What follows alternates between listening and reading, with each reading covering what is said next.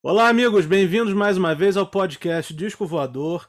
Hoje nós temos um episódio muito interessante, voando lá para João Pessoa, lá para o Nordeste, na Paraíba, para falar de um grupo chamado Jaguaribe Carne, um grupo formado em 1974 no bairro do Jaguaribe, em João Pessoa, e que se destacou na época por ter sido um dos primeiros grupos a fundir elementos estéticos da música experimental e da música folclórica local, né, criando uma mistura única para a época.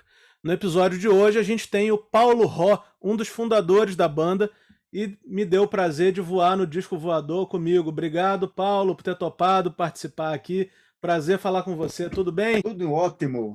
Na medida do possível, né? Pois é. pois Estamos é. aqui.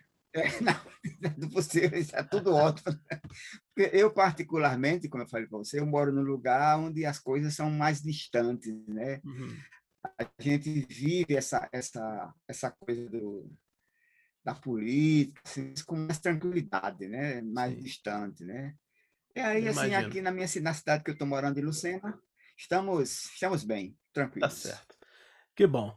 Paulo, eu sempre começo perguntando o seguinte: todos os, os convidados eles respondem sempre a mesma pergunta para começar. Você se lembra qual foi o primeiro disco que você se apaixonou na vida? Eu, eu sempre ouvi muita música, né? Uhum. Aí, assim, eu acho que o primeiro disco que eu me apaixonei na vida, na, na, na verdade, foi a primeira música que eu me, me apaixonei na vida. Uhum. Foi Tocata e Fuga em Ré menor, de bar. Uau! Eu adorava ouvir aquela. Aí, assim, tem uma história que eu gosto muito de contar sobre isso. A gente, quando a gente comprou a primeira radiola, né? Na década de 70, a que a gente comprou era aqueles 3 em 1, né? Aquelas coisas bem. Aí, o primeiro disco que eu vou tocar aqui vai ser Tocar e Fuga em Ré menor de bar. Aí, quando chegou a radiola lá, eu botei o bicho lá e meti som na caixa. Meu amigo, aí foi aquele. Aquela maravilhosa, né? Acho que a primeira música foi isso por causa desse essa, esse fato, né? Que, que a gente que eu me lembro bem. E aí, como a, como a banda começou em 1974, eu queria que você contasse para a gente, localizasse a gente um pouco, como era o cenário musical aí na Paraíba em 1974. Uhum. A coisa era bem efervescente, né? Sim. As pessoas estavam muito assim procurando, sabe, novidades, sabe, procurando fazer coisas novas, sabe? A gente tinha aqui Zé Ramalho, que estava começando, né? Aí Cátia de França, sabe? É, quem mais que tinha aqui? Carlos Aranha, um grande compositor que a gente tem aqui, um jornalista, que infelizmente ele não quis seguir a carreira de compositor, mas era um artista fenomenal, uhum. Carlos Aranha. E, assim, e aí tinha assim um, os grupos de, de, música instrumental, o irmão de Carlos Aranha tinha um grupo de música instrumental, tocava jazz nos lugares, né? Era uma uhum. coisa assim inusitada, né? Para Paraíba, né? E para a época, né? Um grupo de, de, de, jazz que tocava jazz mesmo, bossa nova, aquelas coisas bem complicadas, né? Bem assim complicada de se tocar e de se ouvir para a época, né? Sim. E aí assim, a, os novos artistas que iam surgindo, surgindo que vinham dos festivais, né? Uhum. Era Vital Farias, Cátia de França, Creodato Porto e alguns outros artistas que não conseguiram sair do, do, do círculo aqui da Paraíba, né? Assim como a gente, porque a gente nunca saiu do círculo da Paraíba, né? Nossa, a gente ficou sempre aqui nesse Pedro ia mais para São Paulo, voltava, mas eu nunca fui para São Paulo para passar um tempo, entendeu?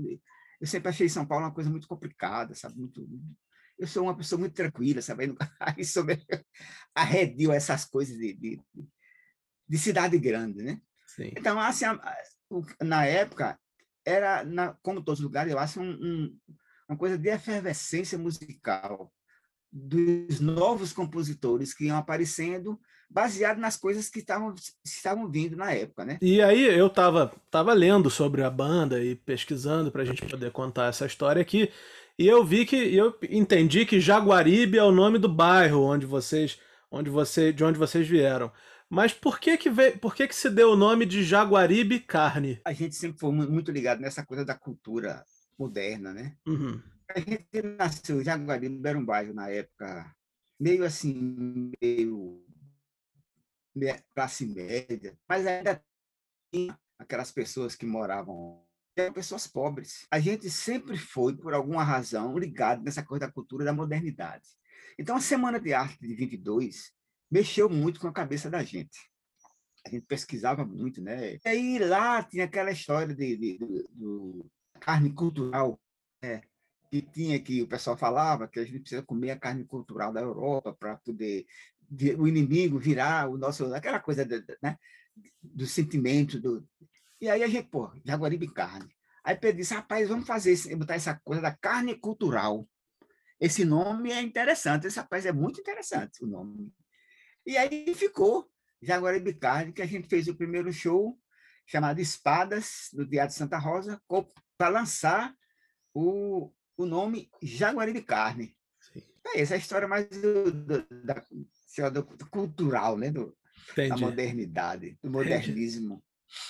Nessa época, né, vocês se auto-intitularam um grupo de guerrilha cultural. Eu queria saber o seguinte: nós estamos falando do, do meado dos anos 70, né, 1974, o Brasil vivia uma época complicada, questões políticas, a ditadura, censura, perseguições e tudo de ruim que aconteceu naquela época. Queria saber se vocês tiveram algum problema, alguma questão assim que tenha atrapalhado vocês nessa época. Como é que era a relação de vocês com a política na época? A gente sempre foi de combater, certo? Nós sempre fomos guerrilheiros. O nome guerrilha cultural que a gente dava ao trabalho que a gente desenvolvia, né? Uhum. Que era a coisa da música, a coisa da, da poesia da rua, sabe? De, dos escritores independentes, essa coisa da guerrilha cultural era uma coisa real. Não sei se você sabe, é, os, os artistas naquela época, para fazer shows, eles tinham que levar para a Polícia Federal, para os caras verem as músicas e cortarem frases da música, ou parte da música, ou a música inteira. Sim. Entendeu? Então a gente levava 15 dias antes, eles, eles davam prazos, as músicas para os caras verem, e aí só ia buscar no dia do show. Eles disseram, vinha buscar no dia do show de tarde. Só que quando a gente ia buscar no dia do show de tarde, já sabe, né? É. Ele dizia, isso aqui não pode, isso aqui não pode dizer, isso aqui não vai. Eu tive um show, todas as músicas foram censuradas. Aí eu disse, e agora? Como é que eu vou fazer um show sem poder cantar as letras nem nada? Aí eu peguei é, o nome das músicas ia fazendo improviso. O nome dessa música é. Porque tinha uma música lá que chamava Mulher Pula do Oitavo Andar com dois filhos no braço. Isso foi um fato real que aconteceu na época. Uhum. Uma mulher pulou. Do... Aí eu fiz a letra e ia cantar, e o cara disse: não pode. Aí assim, aí eu dizia o nome, o título da música, a gente fazia isso improviso. Aí terminava a música. Aí Sim, aí eu dizia assim: a censura só quer o bem de vocês. A censura não quer que vocês saibam de coisa ruim. A censura é o melhor que nós temos. Então, a censura prefere que vocês não fiquem sabendo das coisas que não prestam. Aí cantava música, ele dizia o nome de outra música, fazia improviso novo. É, aí eu improvisei tudo. Uhum. Improviso, improviso geral, experimental geral, entendeu? Sim. Isso foi uma coisa que aconteceu comigo muito com o Pedro. Os uhum. camaradas cortaram muitas frases dele, muitas, das músicas censuradas e aí também quando quando Chico César chegou para o grupo, né, também uhum. teve música censurada. Teve um fato interessante que aconteceu, foi a gente foi apresentar é, a música Baile de Máscaras, a, uma música que Elba Ramalho gravou, né, no primeiro disco dela, tal de Pedro. E a gente foi apresentar essa música num festival de música em Recife. No, no ensaio da música, Pedro disse: rapaz, é o seguinte, a gente vai cantar lá embaixo. E aí, na hora de apresentar a música, entra.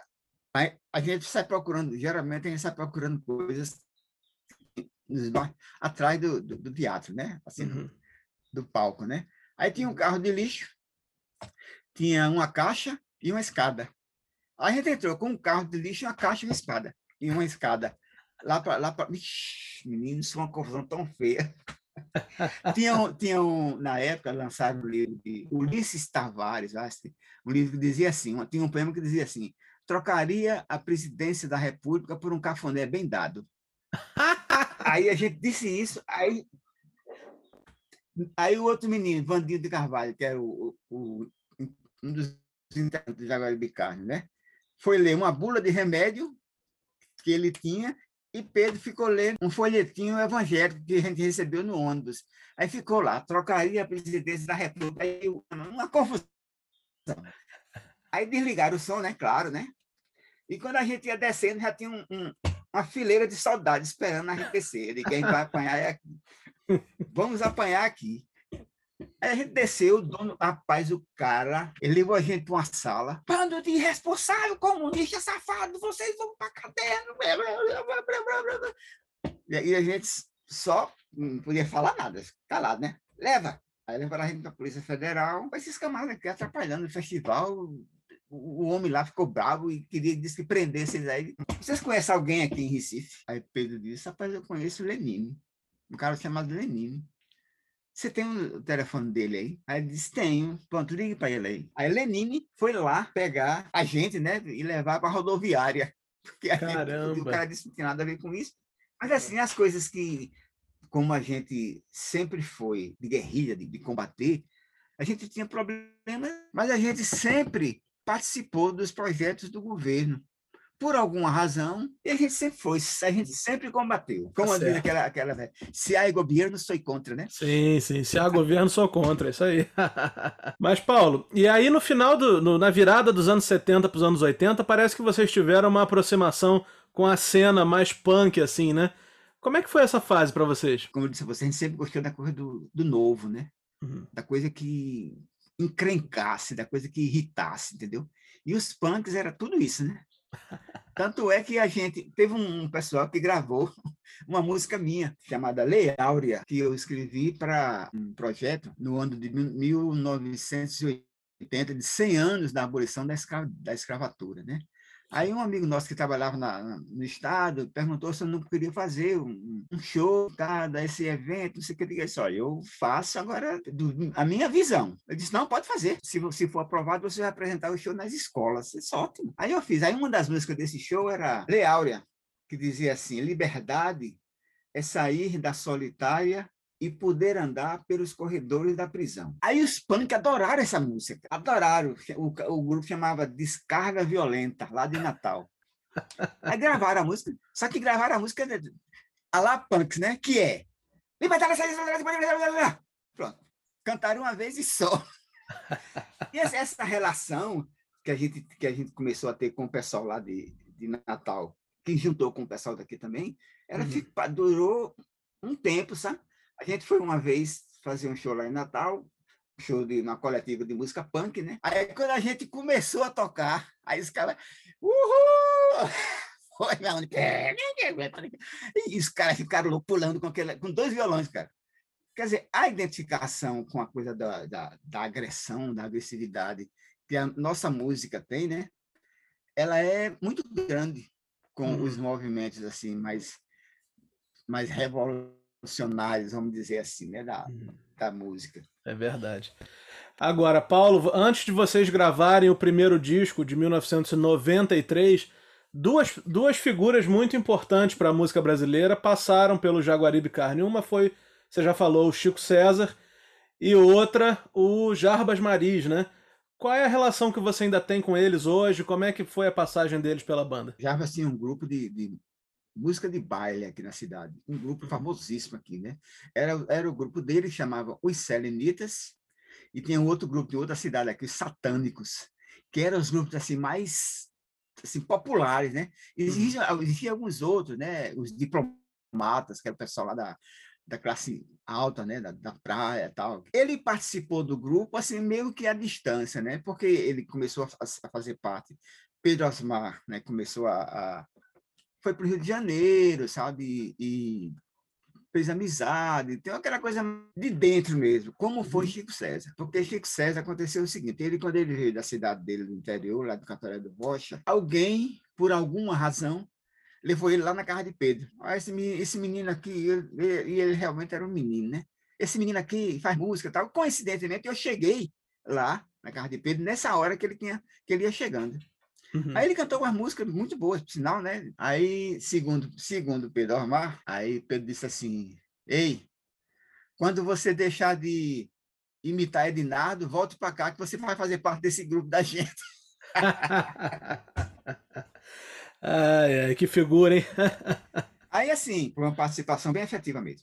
Temos música é. juntos, né? Isso. Vocês só, vocês só foram gravar em 1993, ou seja, quase 20 anos depois da fundação do grupo. Teve algum motivo especial para essa demora? Por que, que demorou tanto? É porque era muito difícil. É muito difícil gravar em João Pessoa. Muito difícil mesmo. João Pessoa não tem estúdio nenhum. Aí, que você queria gravar, você tinha que ir para Recife. A gente foi, antes da gente gravar esse, o disco do Jaguar Carne, a gente foi para Recife gravou, fez uma no estúdio que era para ser o disco. Aí nós fizemos um negócio, um bônus, fizemos uma arte para as pessoas comprarem o disco, esse disco antecipadamente mas não funcionou. Uhum. Não funcionou. Por alguma razão. Quer dizer, porque, porque não, na época o pessoal não tinha essa coisa da, do, do, do, que tem hoje do coletivo, né? Hoje em dia o camarada né, abre na internet, não, eu queria pedir aí para fazer uma, uma, uma, vaquinha, tá? e as pessoas participam. Né? Mas na época não tinha. Primeiro você não tinha nem como divulgar isso, né? Uhum. Era mais com uns amigos. E aí não deu, né? Acho que a razão foi essa mesmo, dificuldade dificuldade. E apesar do disco chamar Jaguaribe Carne Instrumental, primeira frase, quando a gente bota o disco para tocar, entra uma voz né, dizendo o seguinte: o povo não precisa de esmola, precisa de escola para se educar. Né, na faixa Fome que Fome. Qual é a história dessa faixa? Rapaz, essa, essa música é uma letra de Pedro Osmar. Ele, ele, que Pedro é o seguinte: tem um camarada que escreve muito. Ele escreve muito, muito. A, a, penúltima vez que ele veio aqui, ele trouxe dois caderninhos, com, cada um com 50 letras de música. Caramba. Ele, ele tá parado, vai no ônibus, ele escreve, escreve no ônibus, escreve, escreve em todo lugar. O tempo todo ele escreve. Aí, assim, algumas coisas que ele escreve, eu, eu tenho muita dificuldade de fazer música. Agora, quando eu começo a fazer, eu faço 30 músicas na hora só, entendeu? Eu passo dois anos sem fazer música. Mas quando eu começo a fazer, eu faço um monte de música na hora só. Uhum. Aí é, eu tenho feito muito, é, musicado muito poemas, que eu pego os livros, o cara diz assim, Paulo, ó, eu vou mandar uma letra para tu, para tu fazer uma música. Eu digo, mande 20. Porque você manda uma música, uma letra só, aí eu não gosto. Aí como é que vai ser? É. Mande 20 músicas, né? 20 letras. Aí, assim, essa, essa, essa foi uma das letras que Pedro fez e me trouxe com outro, um desses conjuntos de 50 que ele normalmente faz. E aí eu grudou na minha cabeça e eu fiz aquele aquela música que é uma melodia bem simples, né? Que a gente tem essa coisa de fazer músicas simples com letras que precisam ser ditas, né? Existem uhum. coisas que você precisa dizer. Aí a gente faz uma melodia bem que a gente chamou de música chiclete, né? Para as pessoas ouvirem, para as pessoas ouvirem e pegarem. Só que o que a gente está falando não é chiclete, né? Uhum, claro. O que a gente está falando não é chiclete. Claro. E a, e a história da música Piratas de Jaguaribe? Piratas de Jaguaribe, que é um, é um, é um clube de orquestra que tem no bairro de Jaguaribe, né? Uhum. Assim como tem aqueles, aqueles grupo, grupo de frevo que tem lá em Recife, aquelas coisas de pessoal sair na rua e tal.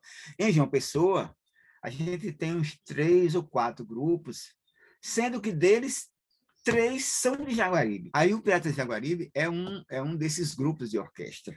Entendi. Que era assim, o Piratas ele saía para ser apresentado para o desfile, né, à tardezinha, e voltava-se tipo 10 horas da noite. Eles vinham tocando de lá do centro da cidade, arrodeando a cidade, sabe? O, o, o, o bairro de Jaguaribe, acordando todo mundo, todo mundo se levantava para ir seguir o grupo até a sede, né? Era uma, era uma festa.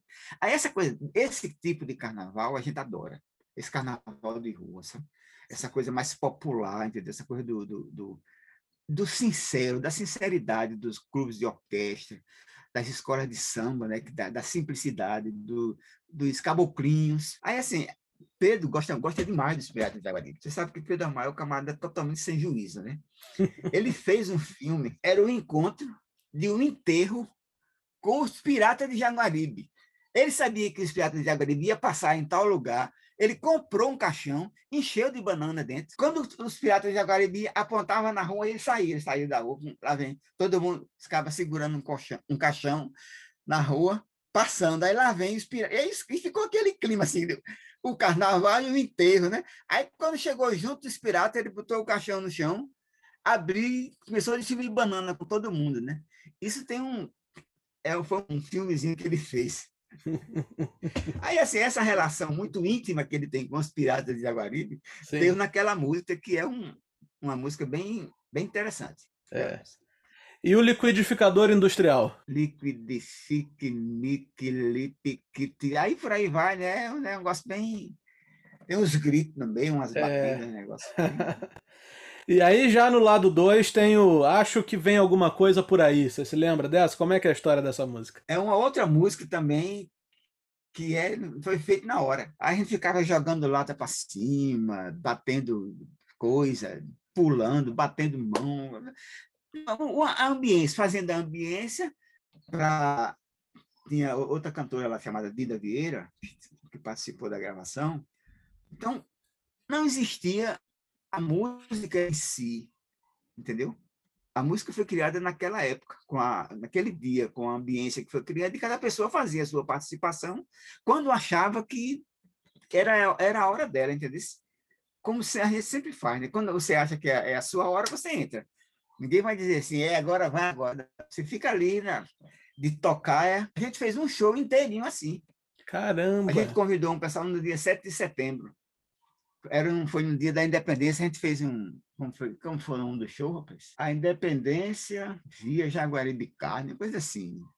Aí a gente foi para o teatro, o pessoal, inclusive, filmou, né? Foi 40 minutos. Convidamos umas pessoas, e aí disse: olha, a gente vai começar a tocar aqui, certo? E vocês vão entrando. Bateria, percussão, Rebeca, pífano. Isso camada de entrando e saindo, entrando e saindo, entrando e saindo, em 40 minutos e se acabou. E isso foi gravado? É coisa de. Foi gravado. E o disco se encerra com vocês dando uma entrevista, não é isso? Eu... Foi, foi, foi. Porque a gente sempre, a gente sempre achou né, necessário explicar uhum. as coisas. Uhum. Os camaradas não achar é doido, é só doido, não, né? Eles não são só doidos, não. Eles têm um, têm um certo teor, tem um certo teor teórico no que eles estão fazendo, né? Aí, assim, quando... E, tipo assim, a, entrevista ela foi, ela foi feita também na hora. O camarada que estava fazendo a gravação, o Daí Salgueiro, ele disse, olha, daí, vai ter uma entrevista aqui. Você começa a perguntar aí o que você quiser e quem quiser perguntar, os meninos que, participaram da gravação também, né? Se vocês quiserem participar, pode fazer pergunta aí.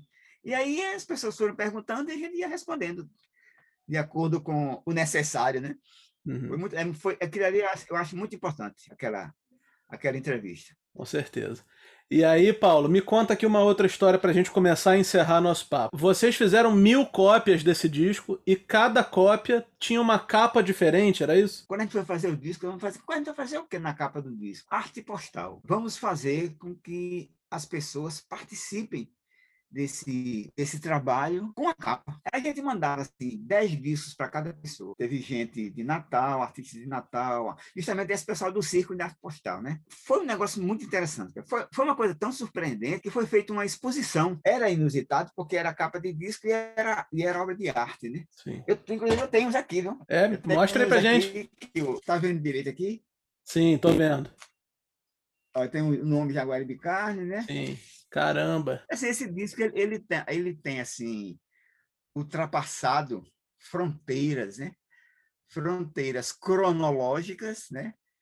E fronteiras geográficas, que assim, tem gente de muitos lugares do mundo que manda mensagem para a gente falando desse disco. Sabe? E ficou muito na cabeça das pessoas essa coisa dessa música que misturava duas coisas tão distantes, né? Mais ou menos, né? Tão distantes Sim. assim, né? Que era a cultura popular, o folclore, né, essa música tradicional primitiva, com a linguagem da modernidade, música instrumental, música é, minimalista, música atonal, né, essas coisas da, da, música, da evolução da música, né? Mas que isso tem tocado na, na cabeça das pessoas, principalmente. É, eu acho que é por aí mesmo. A gente tem visto vários discos brasileiros sobretudo até do Nordeste mesmo, discos incríveis.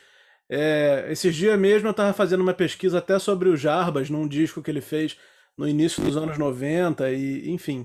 São discos incríveis que, por sorte e, provavelmente por, por culpa, entre aspas, da internet, o mundo teve a chance de conhecer, né? Como é, é o caso do Jaguaribe é, Carne, como é o caso do Paebiru, como é o caso de é. tantos outros discos clássicos feitos pelo, aí pelo Nordeste, né?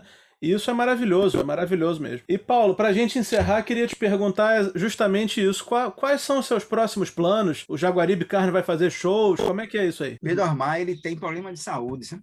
É, ele tem pressão alta, tem diabetes, não sei o quê. Só que o bicho não tá nem aí. ele não tá nem aí para esse negócio de doença, entendeu? Aí ele come salgado, come doce muito. Se deixar, ele sai comendo chocolate, coxinha, esses, tudo que ele não pode, ele come. Só veneno. Aí chega esse domingo só veneno. É, pronto. os venenos do mundo todinho que ele não pode comer, ele come. É. Aí ele chegou aqui semana passada, veio passar o domingo aqui comigo, né? Aí eu botei um vídeo para ele, ele ver, que eu, eu botei no YouTube um vídeo de pessoas cantando minhas músicas, né? Aí tem um disco, um vídeo que é ele cantando. Uhum. Aí ele olhou assim, olhou, olhou. Foi lá em São Paulo, tô lá cantando lá em São Paulo. Ele disse, rapaz, nesse, nessa época eu até que cantava direitinho, né? Porque ele, hoje em dia ele não quer mais cantar, sabe? Não quer mais tocar, disse que não consegue mais tocar. Uhum. Aí fica essa música instrumental do Jaguaribe Carne, é, eu tento fazer com outros músicos. Como a, a, a música de Jaguaribe Carne é uma música muito conceitual, né? As pessoas que entram para trabalhar com a gente são músicos que tocam bem. Alguns entram no clima né, do, do trabalho conceitual, mas outros assim, são só bons músicos. Sim. Sabe como é? O que para a gente é maravilhoso. A gente tem um, um, um, uns meninos aqui que eles conseguem captar melhor do que o que a gente faz. Entendeu? Você diz assim, eu quero fazer de tal jeito. Quando eles fazem, é melhor do que o que a gente pensou. Aí, assim, eu, eu, eu faço... Eu fiz um duo do violão um dia desse, gravei. Até tem no YouTube esse duo do violão, que eu fico com um camarada músico aqui chamado Eduardo Brito. Uhum. Algumas coisas do Jaguar Carne eu, eu coloquei nesse, nesse trabalho. Paulo, a gente está encerrando então por aqui. Queria te agradecer muito pelo papo. A gente teve algumas algumas intercorrências aí com a internet, mas é natural. Mas eu só tenho te agradecer mesmo pela gentileza, pelo, pelas histórias, pelo carinho. E, enfim, espero que um dia a gente tenha a oportunidade de se conhecer pessoalmente para trocar uma ideia. Ah, sim, com certeza. Você vindo aqui na Paraíba, você vem aqui na minha casa para a gente comer um camarão com um vinhozinho que tem aqui na praia. Então tá combinado. Que é um negócio. que é um negócio... tá combinado. Casa, aqui em, casa, a gente gosta desse esse cardápio, camarão é, com vinho.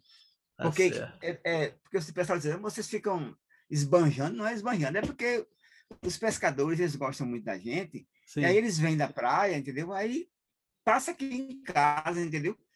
Olha, você não quer comprar esse camarão porque já estão abusados de, de, de, comer aí, você não quer comprar não, é mais barato, você a gente compra e claro. na geladeira. A gente já, aí quando aparece alguém que gosta mais do que a gente, aí a gente serve, né, o, o camarão. Eu que tenho que agradecer para você por esse pela oportunidade, né, que você está dando de divulgar esse nosso trabalho de vanguarda popular e guerrilha cultural, que precisa chegar longe é assim através de pessoas como você que ele tem andado muito. Obrigado aí. Valeu tá demais. Certo. Tudo de bom, Paulo. Um abraço.